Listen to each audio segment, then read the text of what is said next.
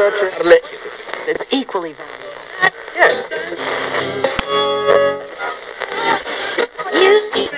yeah.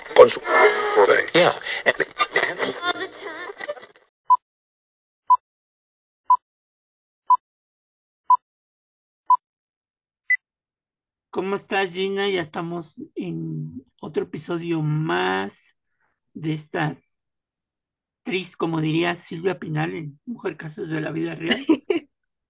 Acompáñenme a ver esta triste historia, ¿cómo era? Así, yo hablando de mi vida. Ya hablando de mi vida, pero bueno. Ay, qué cosa.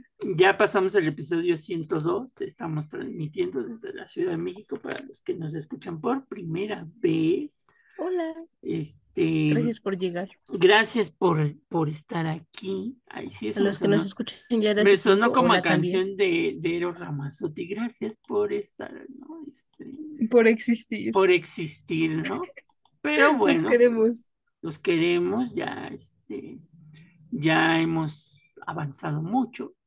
Entonces, Sí, sí. este, pues hemos hecho muchas cosas que, que no pensábamos. Esto Que hace dos años jamás hubiéramos imaginado. esto empezó como un proyecto así pequeñito y pues bueno, este, Como una charla de esas que se dan de repente en la noche, una sueño. charla y pues aquí seguimos, ¿no? Entonces, saludos a todos los que nos oyen en Argentina, en Estados Unidos, Colombia, Chile, Guatemala, España, etcétera, etcétera, etcétera. En todos los rincones del mundo Todos los hemos alcanzado. alcanzado, entonces, este, pues ya saben que, que son bienvenidos. Si por primera vez están escuchando este, este podcast, pues resulta que pues, cayeron por, porque tuvieron mala suerte, o más bien buena suerte. Yo no eso. Este, no, pues mala suerte porque a lo mejor querían escuchar. Hay una cantante mexicana que se llama, ¿cómo te dije, Gina? La que, la que te platiqué el otro día, que era abogada. Ay, no, no, no. Ah, No, voy a, no voy a anunciar ese tipo de contenido aquí, ¿eh? No, Ay, ¿por qué, Gina? Pues si es No hasta soy tu fan de ese vecina. contenido violento. Es hasta tu No. vecina, Gina. No le hagan caso. Estoy diciendo, es que no ha dormido bien, discúlpenlo.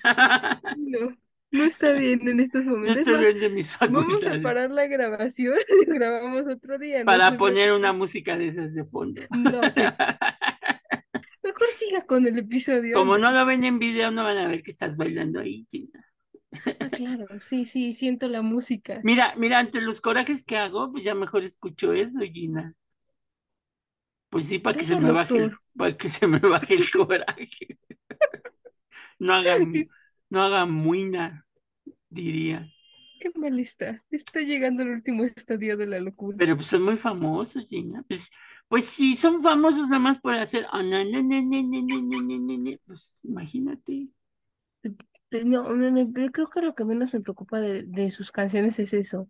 Las demás letras, la que digo. Ah, bueno, estás sí, insultando mi inteligencia. estás insultando. Pero es abogada, Gina, y es Ay, tu vecina. Es tu vecina y no lo puedes negar. Ah, Es que hay de abogados a abogados también. Ya cuando vean a Gina ahí sacando a su grupo de K-pop mexicano, Vámonos. Cinco Ginas bailando en el escenario, pues como ahora ya se puede eso, Gina, pero Cinco jeans. Hombre, con una, el, mundo no puede con una, no, no. ya se puede hacer por medio de hologramas. Ah, no, hombre, no. Cinco Cinco jeans, sería demasiado. Nada más que no se te vayan a caer las pantallas, Gina, como les pasó. Sí fue un grupo de K-pop, ¿no? Sí, pobrecitos, o sea, esa sí fue una mala Pobre el tipo bailarín que iba pasando por ahí. No, pues, pobre de él y, y pobre del que puso mal la pantalla, No, ¿no? pues ya me imagino. Que por cierto, ya ni supe. ¿Tú qué sabes de ese señor? ¿Sí se alivió? o ¿Qué pasó? Pues no sé, yo creo que sí, ya no, ya no dijeron más, pero pues yo supongo que sí, tuvo Bueno, si atención nos médica. escucha, le mandamos un saludo. Esperemos que se Sí. recupere. Pronta recuperación porque estuvo rudo el golpe. Ahora sí que fue un pantallazo. Pero bueno, este, ya los dejamos porque ya estamos aquí alucinando. No se pierdan este episodio porque vamos a seguir platicando de las primeras damas. Ya estamos a un paso de terminar esta, este, este viaje que hicimos por las primeras damas de, De México. de México. Entonces, pues, pues ya no se lo pierdan. No se pierdan el dato inútil. En esta ocasión Gina habló de, de ah, del amor, hablaste. de la anarquía y el amor. Pero es que ahora fue otra versión del amor, porque regularmente les hablo del amor, pero me gusta abordarlo desde distintas ópticas. Ah, que, que todo es felicidad hasta que se aparece el cura y el juez. Este, eso eh, dice Magón. Eso dice Flores Magón. Y en, en una taza de café hablamos de las mujeres frentonas. También. No es, no es, una grosería, pero. No, al contrario. Era un, punto de belleza y de élite, ¿no? Así es. Así que vayan a escucharlo y salgan de su ignorancia como nosotros, porque la verdad es que como hemos cambiado tanto de conceptos de belleza, de repente, al no conocer este tipo de, de expectativas que se tenían previo, puede uno ser grosero. No, no sean así, por favor. Y si a ustedes les gusta escuchar el episodio del viernes de Café con Aroma Historia a las 12 de la noche, hay una responsable que no permite que subamos el episodio a las 12 de la noche. Entonces, no quiero ah. decir nombres. Ay, ya, deje de quemarme públicamente. Porque estaba en, estaba en completa depresión porque la selección mexicana había perdido. Ay, no les voy a mentir, sí. Pero ya pasé de la tristeza al enojo. Ya, ya, ya, ya pasé ya, etapas. Ya pasé la tristeza, ahora viene el enojo. Sí sentía ese, ese, esa tristeza todavía tenía la breve ilusión de que la selección de fútbol de México iba a pasar a la siguiente ronda. Oh, yo tenía fe, ¿ok? Bueno, pues sí. Pero ya no hablemos de eso porque me pongo mal. Porque se le abre su corazoncito. han de saber, para los que no sepan, también Gina es muy fanática del fútbol. No, hombre, yo soy fan. Y también su equipo local le faltó un gol para pasar a la siguiente ronda. Entonces, la selección y su Pero se dan cuenta que el pendiente está. Mm, yo se lo digo. Les faltó un gol Aquí se comprueba mi teoría. Y el gol, oye, también, ¿te diste cuenta que fue lo mismo? El gol que le anularon a la selección fue, fue el mismo jugador que con tu equipo, ¿no? Ah, ya, ya, Estaban fuera de lugar. Ah, qué, cosa, qué destino, ¿no? se dan cuenta cómo, cómo está ahí poniendo ojo a detalle, o sea, no sé, coincidencia no lo creo. Coincidencia o destino, pero bueno. Los dejamos, cuídense mucho y nos vemos la próxima. Bye bye.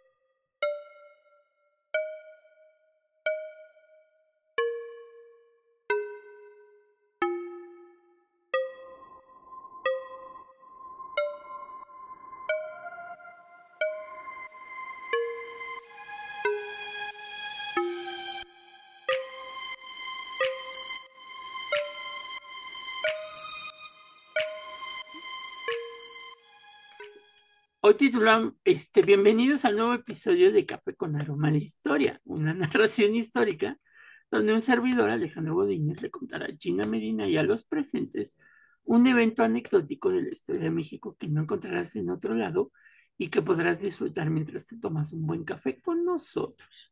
Como lo dije al principio, hoy titulamos nuestro episodio 102, eh, La consentida del profesor, porque vamos a platicar de la historia de Nilda Patricia Velasco Núñez, quien siempre se mostró abiertamente enojada porque su esposo fuera presidente e incluso llegó a temer por la vida del mismo.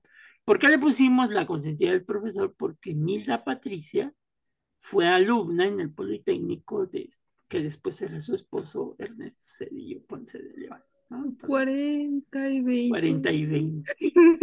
Pero bueno. El primero de diciembre de 1994 tomó posesión como presidente de México el doctor en economía Ernesto Cedillo Ponce de León. Su llegada al poder fue una circunstancia sumamente difícil, pues su candidatura se había presentado como emergente luego del asesinato del entonces candidato Luis Donaldo, Luis Donaldo Colosio Murrieta cuya breve campaña le había coordinado. Igual que su antecesor, era muy joven cuando llegó a tan alto cargo. Había nacido en la Ciudad de México y había crecido en la calurosa Mexicali. Antes de llegar a ser presidente, fue subsecretario de Programación y Presupuesto en 1988 y a la edad de 36 años fue nombrado secretario de Programación y Presupuesto por el presidente Carlos Salinas de Gortari. En 1992 fue nombrado secretario de Educación Pública, que por cierto el ejército no lo quería mucho porque eliminó a los niños héroes de los libros de texto. Miren. Cargo al que renunció en el 93 para asumir la dirección de campaña del candidato oficial a la presidencia, Luis Donaldo Colosio Murrieta. Tras el asesinato de Colosio en el 94, fue designado por el Consejo Político de su partido, el PRI, Partido Revolucionario Institucional, como un candidato sustituto. Hasta aquí vamos bien. Todos conocemos esa parte. Él estaba casado con Hilda Patricia Velasco, quien era originaria de Ciudad Cuauhtémoc en el estado de Colima. Ella nació en 1953 y después de concluir sus estudios de primaria y demás, ingresó al Instituto Politécnico Nacional en donde conocería a su futuro marido y que en ese momento era su maestro Ernesto Cedillo, ¿no? Entonces, este... ¿Quién lo diría yo? No lo hubiera imaginado, pero pues aquí está, ¿no? Pues aquí está, ¿no? Ah, pues sí, Jackie Kennedy también le pasó lo mismo, ¿por qué los demás no, no? ¿También era su maestro? Sí, bueno, no, no estoy segura si Jackie, pero en realidad muchas primeras damas de Estados Unidos sí han sido sus maestros y luego sus esposos. Ah, bueno. Qué barbaridad. Hasta bueno. Así que chequen a sus maestros, a lo mejor en una de esas. Ahí está el futuro presidente. Ok. Nilda Patricio, Nilda Patricia era una mujer sencilla que vestía trajes sastres o vestidos que le escogían sus hermanas. Su estilo era discreto y no muy sofisticado, decían las crónicas de esos años. Incluso en las grandes ocasiones cuando vestía de negro con algún rebozo como único adorno. Ella inclusive cuando salía a los gritos de independencia salía así de negro y llevaba siempre un rebozo, ya fuera verde, rojo, algo que combinara con el negro. El cabello recogido en un chongo, sin joyas ni pieles ni maquillajes excesivos, y nunca se dio aires de ejecutiva, ni de mundana, ni de deportista, ni de culta, aunque le gustaba leer y admiraba a Sor Juan de la Cruz. Lo que más le interesaba era su familia y estuvo dedicada por completo a atender a su marido y a sus cinco hijos que aún eran pequeños. Incluso, ya siendo presidente su esposo, vino a México el director de UNICEF para América Latina, quien esperaba encontrarla en alguna ceremonia, y el presidente mismo le excusó diciendo, cito, cuando los niños Cedillo están de vacaciones, alguien tiene que cuidarlos. Órale. Órale. Bueno, pues, cinco hijos. Que eso es una particularidad porque normalmente en los anteriores, bueno, con Lázaro Cárdenas todavía tenía a Cuauhtémoc Cárdenas chiquito cuando es presidente, pero las primeras damas anteriores sí ya los hijos eran grandes. Sí, Entonces ya, no había tanto. Bueno, todavía con Salinas, la, la, la, hija mayor, pues, y los hijos pequeños eran, eran todavía, pero ella sí dijo, a mí me vale quesadilla de chicharrón y este, pues yo voy a cuidar a los hijos, ¿no? vale quesadilla de chicharrón, ¿eso qué? Ah, pues, pues, o sea, durante el sexenio se le, vio se le vio tratar de seguir su vida normal. Ella asistía al cine o a algún concierto y a la Basílica de Guadalupe. Cuando vino el Papa en su cuarta visita a México, siendo ella muy devota, solicitó al Santo Padre le bendijera un cuadro con la imagen de San Jerónimo, patrono de su tierra natal, que ella misma lo llevó a ese lugar, a Colima. Gracioso, porque se supone que viene esa visita de Estado, como representante del Estado Vaticano, no como jefe de culto. Yo no lo dije. Yo no lo dije, que quede claro acercamos a lo que era esa visita, porque era una visita de Estado, no era una visita de un jefe de culto, era una visita del jefe del Estado. Sí, porque ya con Salinas, cuando viene con Salinas, ya se le recibe como jefe de Estado. Mm. Esas cosas locas que pasan en Esas violaciones a la ley que nadie se da cuenta. Pero bueno, yo no lo dije, lo dije. Lo mencionamos por eso de que ustedes un no lo supieran. Un tic, como diría Gina. A la señora Nilda no le gustaban los reflectores ni el protagonismo. Una y otra vez insistía en que no se sentía primera dama y ni siquiera puso una oficina ni tenía secretarios o ayudantes. Es más, ella misma contestaba el teléfono cuando le hablaban. Bueno, es que hasta cierto punto, o sea, antes no lo entendíamos. Actualmente las cosas cambiaron, ¿no? Pero en realidad quien tenía el trabajo del presidente era su esposo, ella pues, era su esposa. Era más un cargo honorífico como presidenta del DIF y todo esto, no era propiamente una funcionaria pública. Exactamente. ¿No? Sí, no, de hecho ni siquiera, no, nada, o sea, no hay nada en la ley que diga que la primera dama tiene que hacerlo, o sea, es más una idea social que se abre. y es más, ¿cómo le llaman? Es más, no diplomático, es el cargo es más... Eh, honorario. Honorario, exactamente. Esto dio lugar a muchos malentendidos porque resultó que ni sí ni no había primera dama, ¿no? Entonces, la alta sociedad sí decía, es necesario que haya una primera dama, pero yo creo que a la mayoría de los mexicanos pues no les importaba que estuviera o no estuviera la primera dama, ¿no? No, pues lo importante era que su marido cumpliera con el trabajo. Pues sí. Digo. Dado que también la señora tampoco se retiró del todo y dado que algunos ciudadanos la consideraban como tal, o sea, les valía, ¿no? Pero su perfil era tan bajo que en ocasiones la gente no se percataba de su presencia en algún lugar a donde estaba el presidente. ¿Qué diferencia? Decían muchos con Esther Zuno de Echeverría o con Carmen Romano de López Portillo, ¿no? Que hasta el piano llevaba. Y según se dice en una comida, Vicente Fernández, el cantante que acaba de fallecer hace poco, ofreció cantar para complacer, cito, a la señora Yolanda. Un error así cuando habían pasado tres años de que era primera dama. O sea, le dedicó una canción, dice, le dedico esta canción a la señora Yolanda y pues no se llamaba Yolanda, se llamaba Nilda Patricia, se llama Nilda Patricia. Era lo que le iba a decir, pero y, muy bien, pero ¿quién es Yolanda? Pero ¿quién es Yolanda? Pues Excelente, gracias, pero... Pues sí, ¿no? Incómodo. Incómodo. Incluso cuando el presidente Bill Clinton y su esposa Hillary visitaron México, la prensa decía que la señora Cedillo no se sentía cómoda en la escena política durante los tres días de la visita, la primera dama se mostró incómoda posando para las cámaras de los fotógrafos. En cambio, su contraparte norteamericana rogaba por salir en las fotografías, ¿no? La, la, Hillary Clinton, ¿no? No, pues con personalidades completamente diferentes. Sí, bueno, y ella inclusive compitió para ser presidenta, ¿no? Así es, ajá. En una comida con mujeres mexicanas prominentes, Hillary hizo un brindis sobre los desafíos comunes que enfrentaban las mujeres mientras Nilda bebió su copa de vino blanco sin decir ninguna palabra, o sea, no dio ningún discurso. Ella fue un salud. Salud, salud, compañeros. Durante una plática sobre educación sexual, Hillary hizo preguntas a los adolescentes que estaban en el público y animó a Nilda a que lo hiciera también. La respuesta fue, ¿y la Gina? No, no, gracias. No, gracias. Así con cara de Jesús, de seguramente. No, este era Jesús de Colima. De, Colima. La señora Nilda era muy cercana a su familia, por lo que le afectó mucho cuando lo, lo relacionaron con el narcotráfico y cuando en un accidente falleció su hermano, además de que ella tenía mucho miedo porque su, su esposo y sus hijos pues estaban ya en riesgo, ¿no? Es cuando empieza esta cuestión de, del narcotráfico, aparte, pues el antecedente de que su esposo había sustituido al candidato que habían asesinado. Sí, bueno, eso te deja bastante consternada, como no?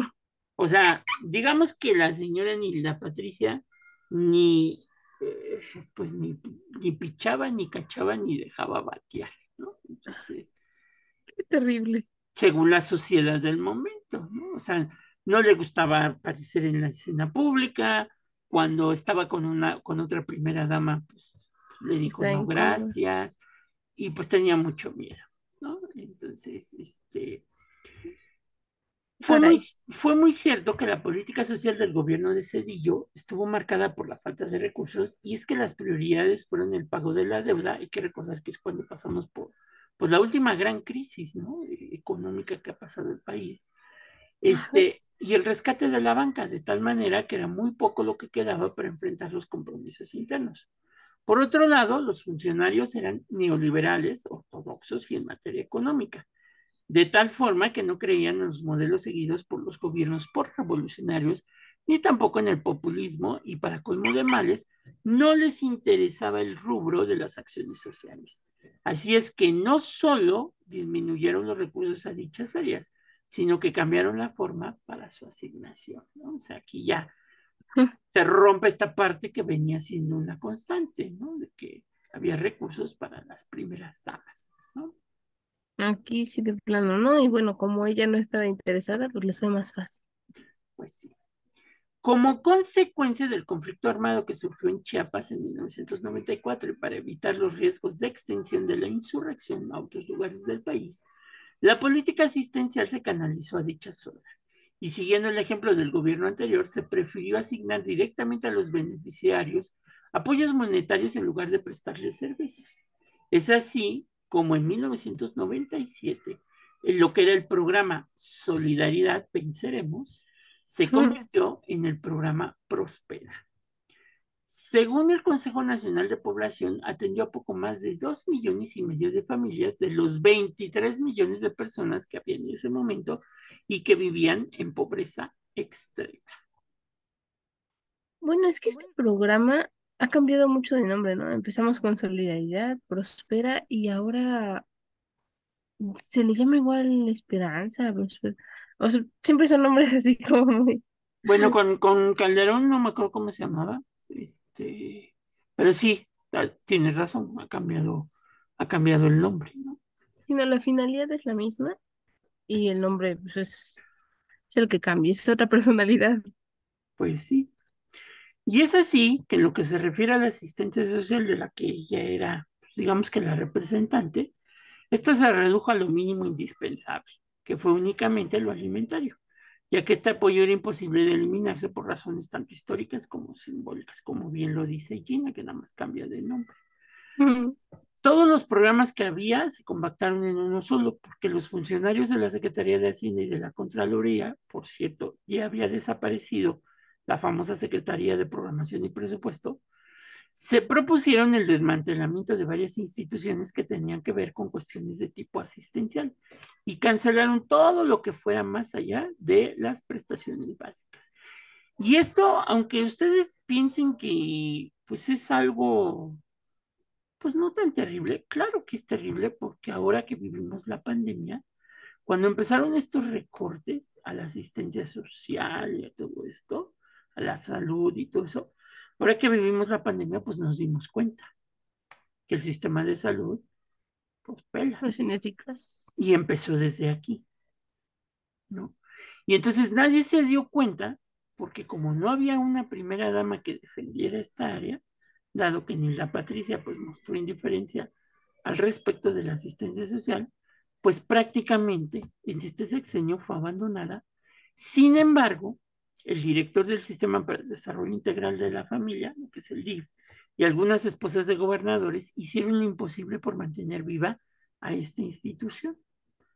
Ante eso, el presidente declaró, cito, el Sistema Nacional para el Desarrollo Integral de la Familia sigue con su distribución de raciones alimenticias para niños y apoya a grupos sociales con altos niveles de pobreza.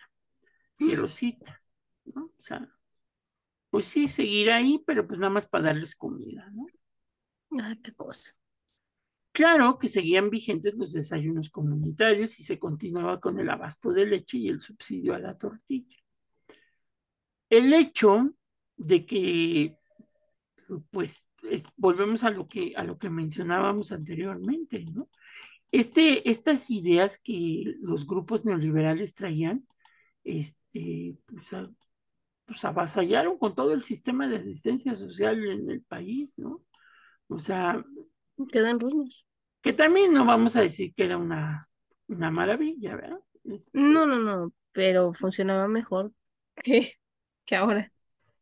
¿No? Es así que el hecho de que a la señora Cedillo no le interesara mucho el DIF provocó muchos problemas, sobre todo porque dicha institución necesitaba la presencia de una doble fuente de autoridad, una formal y otra real. Y la primera era manejada por el director y la segunda había sido una costumbre manejada por la esposa del presidente. Entonces, al no haberla, pues, bye bye. Bye bye. Luego entonces, si la señora no daba línea, nadie sabía qué hacer. Lo mismo pasó con los DIF estatales y municipales, puesto que si bien tenían libertad para operar sus programas y los recursos necesarios, seguían guiándose por las acciones de las directivas del centro, ¿no? Sí, bueno, pues es que ¿quién iba a dar las indicaciones? Sino más que ella. Y no había como una secretaria o algo que dijera, bueno, yo asumo el control, ¿no? Pues sí. Era un desastre aquello. Un desastre aquello, pues sí, porque pues ya sabes que cuando no hay cabeza, pues, todo el mundo quiere hacer de las suyas en este pulpo con muchos tentáculos, ¿no? y es aquí donde me permite hacer un pequeño comentario. Pues durante muchos años, por ejemplo, tuve un familiar que laboró en el sistema de desarrollo integral de la familia en Veracruz y le tocó vivir esa experiencia, lo cual provocó que se modificaran algunos programas asistenciales, pero también afectó directamente pues, las colaboraciones que se tenían en ese momento con, con todo esto del DIF, ¿no? Mire. Hacia el final del sexenio se hicieron todavía más recortes al presupuesto asignado al gasto social e incluso se hablaba de la desaparición de la CONASUPO y se advertía que, ojo con lo que voy a decir, que la Secretaría de Salud no podría crecer ni modernizar sus servicios en lo referente al DIF, por lo que se le redujo el subsidio, lo que provocó que muchos miles de niños dejaran de recibir leche y muchas personas dejaran de recibir tortillas. Obviamente, también un sistema de salud eficiente para las personas que no tenían este, la posibilidad de, ir a una consulta privada. O, o, una seguridad social, ¿no? Claro. Igualmente, es en este sexenio cuando desaparece el voluntariado nacional, con el argumento de que ya se había convertido en algo demasiado caro y sin resultados significativos. En lugar del voluntariado se crearon unidades de participación ciudadana, las cuales servirían para brindar servicios de asistencia social, pero nunca funcionaron, o si lo hicieron, pues nadie se enteró, porque volvemos a lo mismo. A la esposa del presidente, pues no le interesaba estas cosas. No, pues, bueno. Lo que sí hay que decir que una novedad de la señora Cedillo fue que acompañó a su marido a todos los lugares a donde asistía incluso cuando las actividades del presidente no tenían que ver con sus funciones como primera dama. Por ejemplo, acompañar al presidente a inaugurar carreteras o fábricas, cosa que no habíamos visto anteriormente, ¿no? No, no. Bueno, sí. dejó su huella de otra forma. Pues solamente en la carretera del cemento fresco, ¿eh? pero bueno. Sin embargo, algunos observadores políticos lo atribuyeron más al miedo que tenía la señora por la seguridad de su esposo. O sea, por eso mm, iba. ¿no? Bueno, no es como que fuera experta en artes marciales y aunque lo fuera, ¿quién para una bala, no? Pero aquí lo que me suena es, pues hasta cierto punto, una relación tóxica. Yo no lo dije, lo dijo Gina. Pues es que está muy claro. Pues sí, porque líneas. cuentan las malas lenguas que cuando, cuando dejó la presidencia Cedillo, Ajá ni la Patricia ya empezaba a tener problemas de, mira, no, de alcoholismo. Ay, pobrecito. Entonces, inclusive que iba al psiquiatra, porque si ya eran problemas muy serios con esto que dices de la parte tóxica. Pues sí necesitaba atención, qué bueno que fuera a atenderse.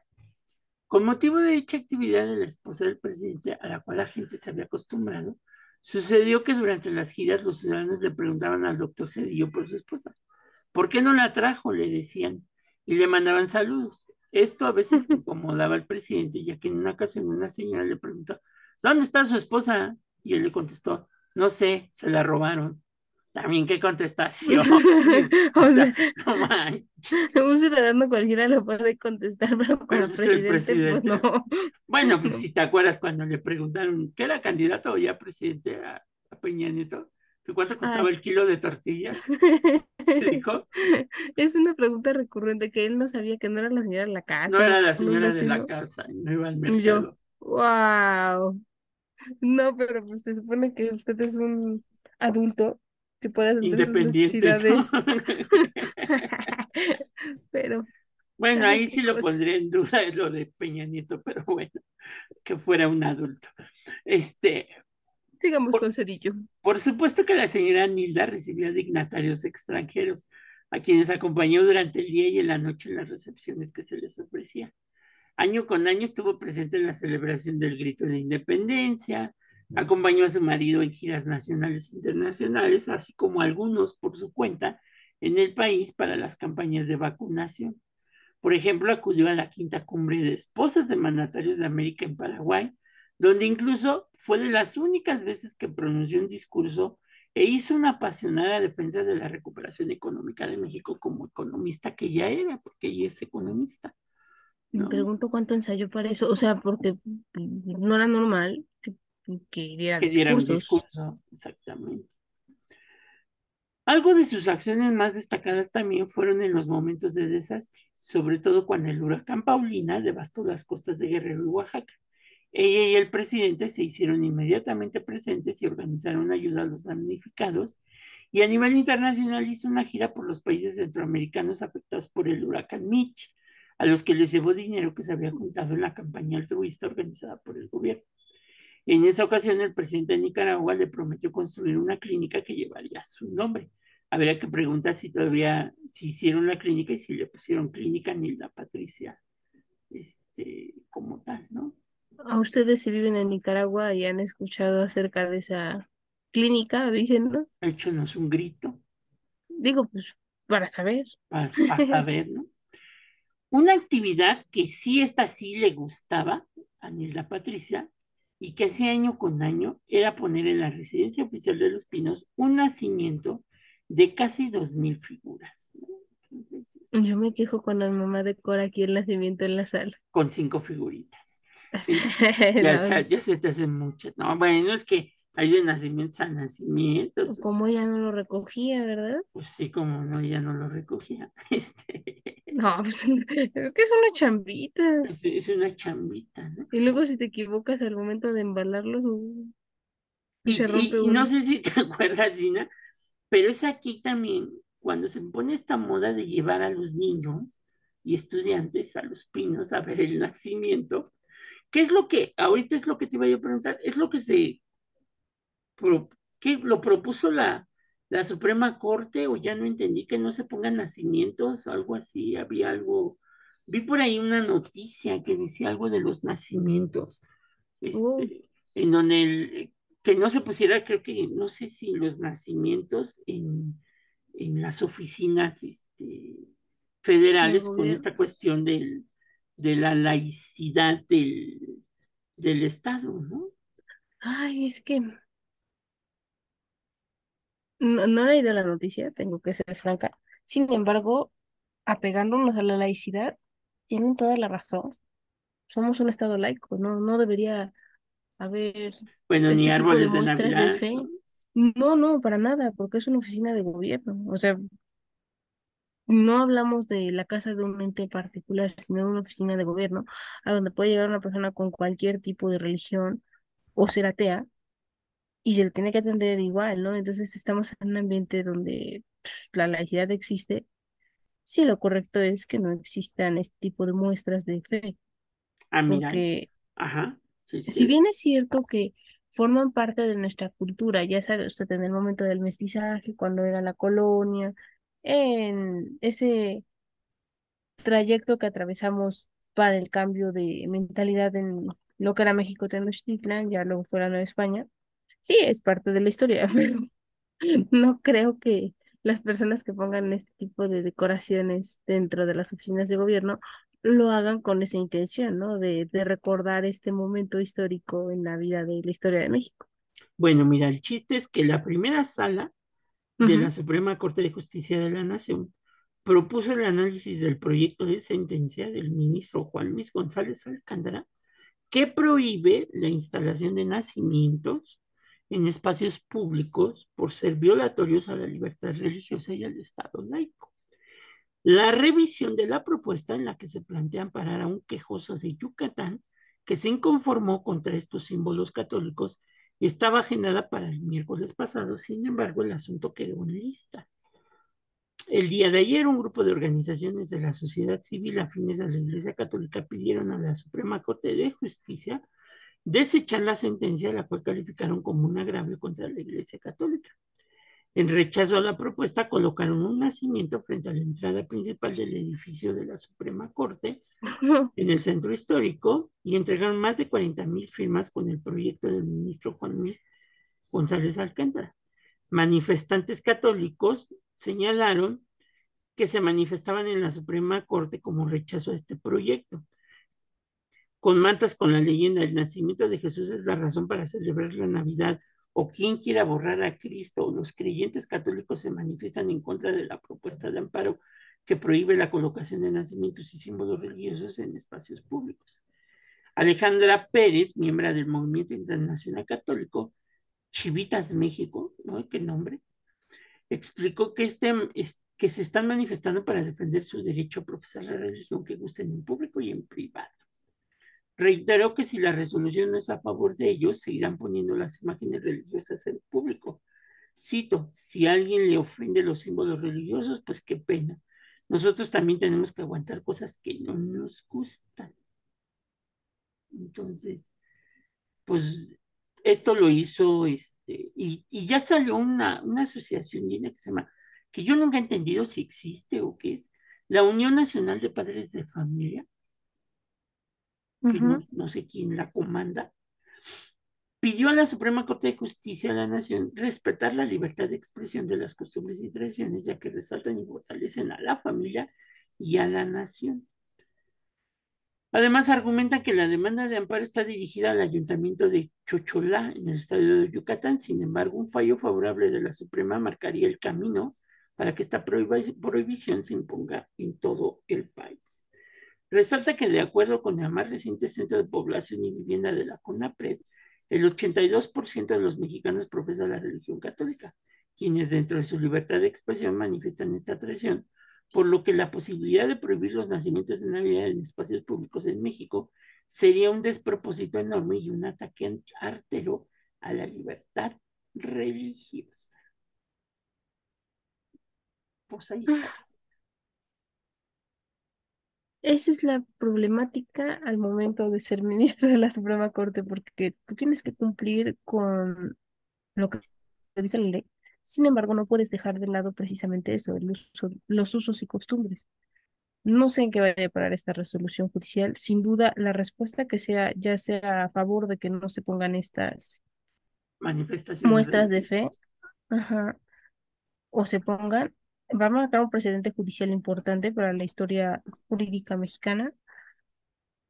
No sé cuál será el criterio que vaya a seguir el ministro, porque bueno, también hay que ver su trayectoria precisamente para tener una idea de lo que pudiera ser. Y es que esto surge porque después del sexenio de Cedillo, el presidente Fox este, empieza cada año, en diciembre, a hacer este, posadas en los pinos. ¿Te acuerdas que se hizo famosa la del niño que le puso cuerno en la posada? Eh, no sé, yo era muy pequeña en el sexenio de ah, Fox. Eh, me acuerdo del de Calderón a la mitad. Entonces empezaron a hacer posadas en los pinos. Sí. Entonces sí se criticó mucho porque pues, pues los pinos pues, es, la residencia oficial de donde vive el presidente y se si fuera la casa de Vicente Fox sin ser presidente pues bueno, en su rancho pues la residencia oficial. Porque inclusive bueno Fox se le criticó porque pues, uno de sus hijos le dio un crucifijo este, el día que tomó posesión, trayendo la banda presidencial, ¿no? Pero bueno, regresando a esto, con Hilda Patricia, se ponen los pinos este nacimiento, como decía Gina, como ella no lo iba a levantar, y se llevan a grupos de pues, estudiantes. Es una chambita. Sí, personas de la tercera edad, enfermos, discapacitados, promotoras y trabajadoras para que vieran el dichoso nacimiento cada año como a todas las primeras damas del país, también les llegaban cartas en las que pues ellas le pedían ayuda, sobre todo en diciembre, en ocasiones de situaciones imposibles de resolver. Pero como se decía, para el pueblo la esposa del presidente era el equivalente a la Virgen María. Órale, mire qué comparativo tan, pues sí. tan tremendo. Eso se decía, ¿no? Pues sí. Unos meses antes del fin de su mandato, el presidente Cedillo compró una casa al sur de la Ciudad de México. La familia Cedillo se preparaba para volver a la vida fuera de los reflectores y la señora Nilda Patricia parecía aliviada cuando se pudo mudar a su nueva casa. Posteriormente, el doctor Cedillo aceptaría un trabajo en la Universidad de Yale, Estados Unidos. Durante una gira de trabajo por Colima, el mandatario le dio un largo beso en público a su esposa y le agradeció a los colimenses, cito, por haberles prestado a una paisanita para ser su compañera. por haberles prestado carros. Dijo aquel. Después iba a regresar, no, una vez al día la mercancía ya no se ya no se O sea, la cosificó y todavía las personas la pues, aplaudieron. Pues imagínate la, cuando dijo, pues se la robaron. Ay, Dios mío. Fue así, es que Cedillo también tiene una característica. Según él contaba chistes, pero esos chistes pues no eran nada graciosos. O sea, Era un... Sí, o sea, era como un personaje de la televisión de los años 70 llamado el Simpatías. Contaba chistes malísimos y que solamente él se reía, ¿no? Ay, qué triste. O sea, yo cuento chistes malos, pero no siempre. Pues sí. Es así que con Hilda Patricia, la asistencia social que se inició con el programa Gota de Leche y que sobrevivió varios sexenios, llegó a su fin.